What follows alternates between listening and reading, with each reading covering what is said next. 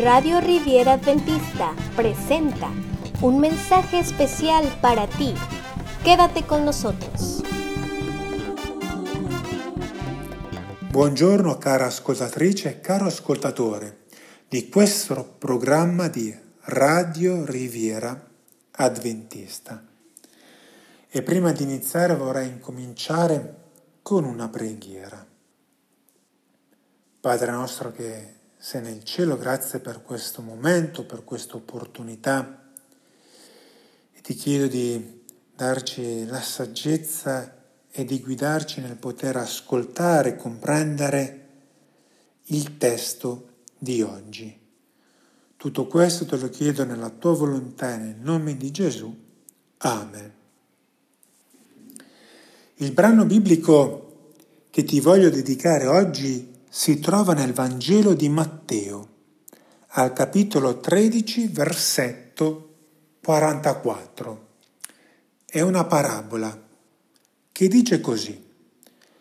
Il regno dei cieli è simile a un tesoro nascosto nel campo, che un uomo, dopo averlo trovato, nasconde e per la gioia che ne ha, va e vende tutto quello che ha e compra quel campo.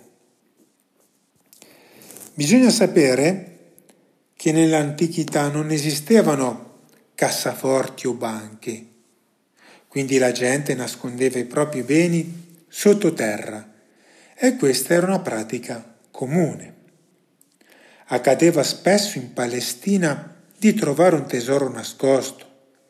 Il proprietario lo aveva sotterrato nei campi per preservarlo da furti, saccheggi e rapine, soprattutto in tempo di guerra. La terra era considerata il nascondiglio più sicuro.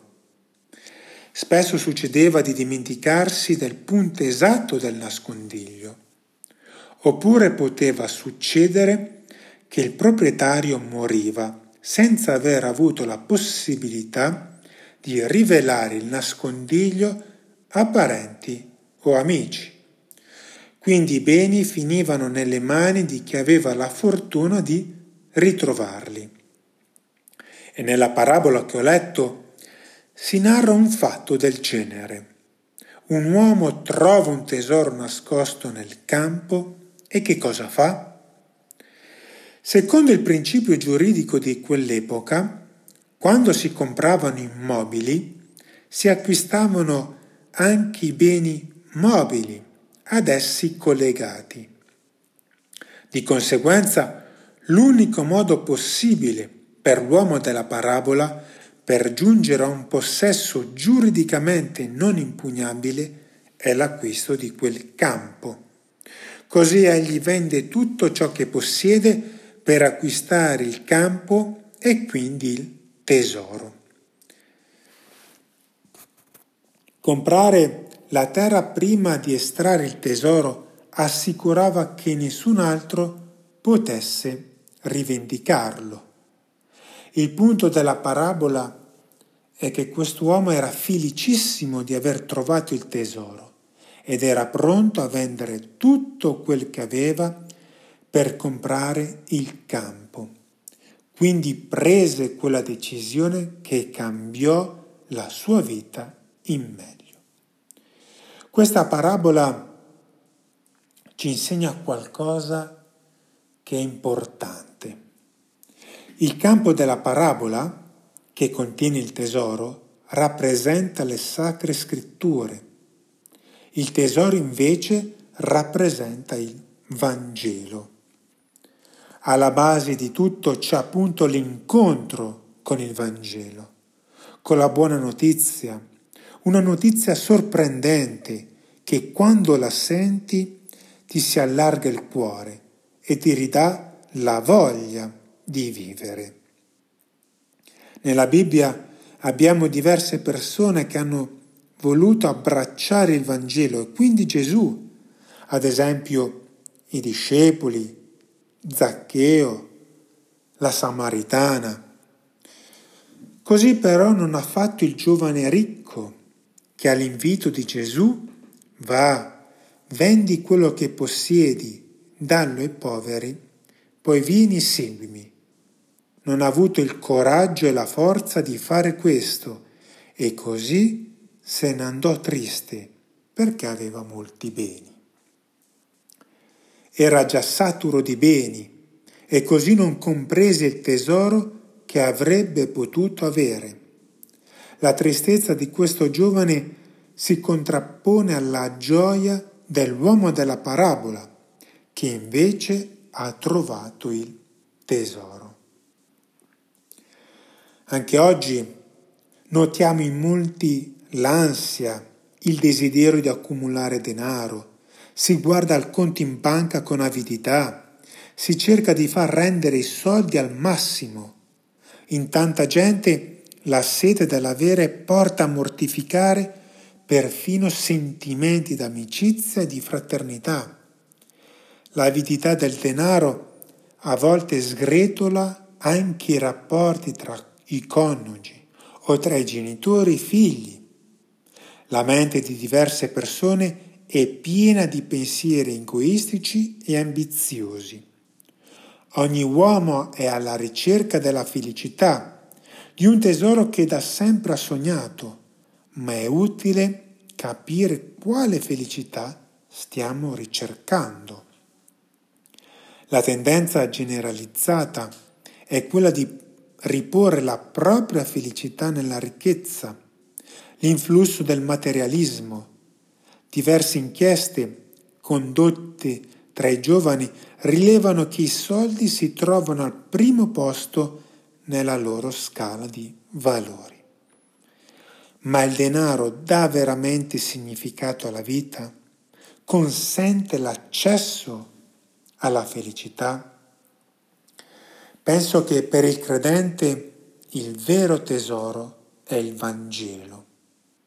Il cristiano deve essere pronto non solo a riconoscere e ad accogliere il Vangelo, ma anche a rinunciare a quanto si sovrappone ad esso senza dubbio il Vangelo è un dono, ma la parabola sottolinea che per riceverlo il cristiano deve fare una scelta coraggiosa, ma in cambio ottiene una gioia che il possesso dei beni terreni non può dare.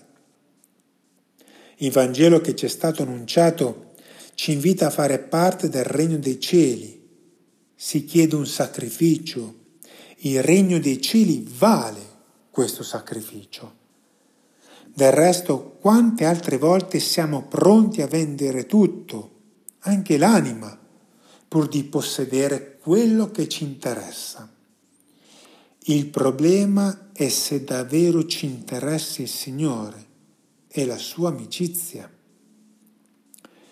E penso che chi decide di seguire Gesù non dice ho lasciato, ma bensì dice ho trovato un tesoro.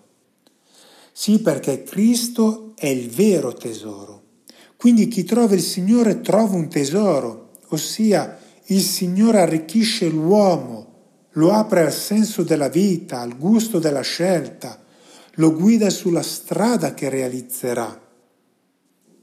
Bisogna assolutamente che tutti quanti, bambini, giovani, adulti, anziani, non solo leggiamo la Bibbia, ma che la studiamo con impegno, pregando e ricercando la verità come un tesoro nascosto. La volontà del Signore è che noi ci impossessiamo, investighiamo la Bibbia con intensità.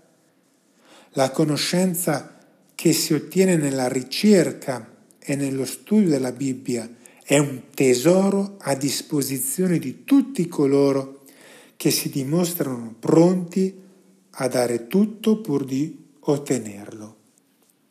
E il mio invito, cara ascoltatrice caro ascoltatore, è che tu possa trovare, incontrare Gesù che si trova nella Sacra Scrittura, che è il tesoro, che è il tuo tesoro, un tesoro prezioso e il tesoro più bello che puoi avere.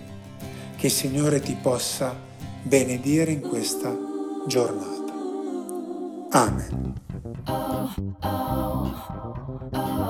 Gracias por sintonizarnos. Síguenos a través de Facebook, Radio Riviera Adventista, a través de anchor.fm como Radio Riviera Adventista. Déjanos tus comentarios y compártenos con tus amigos. No te olvides, estamos en Spotify como Radio Riviera Adventista.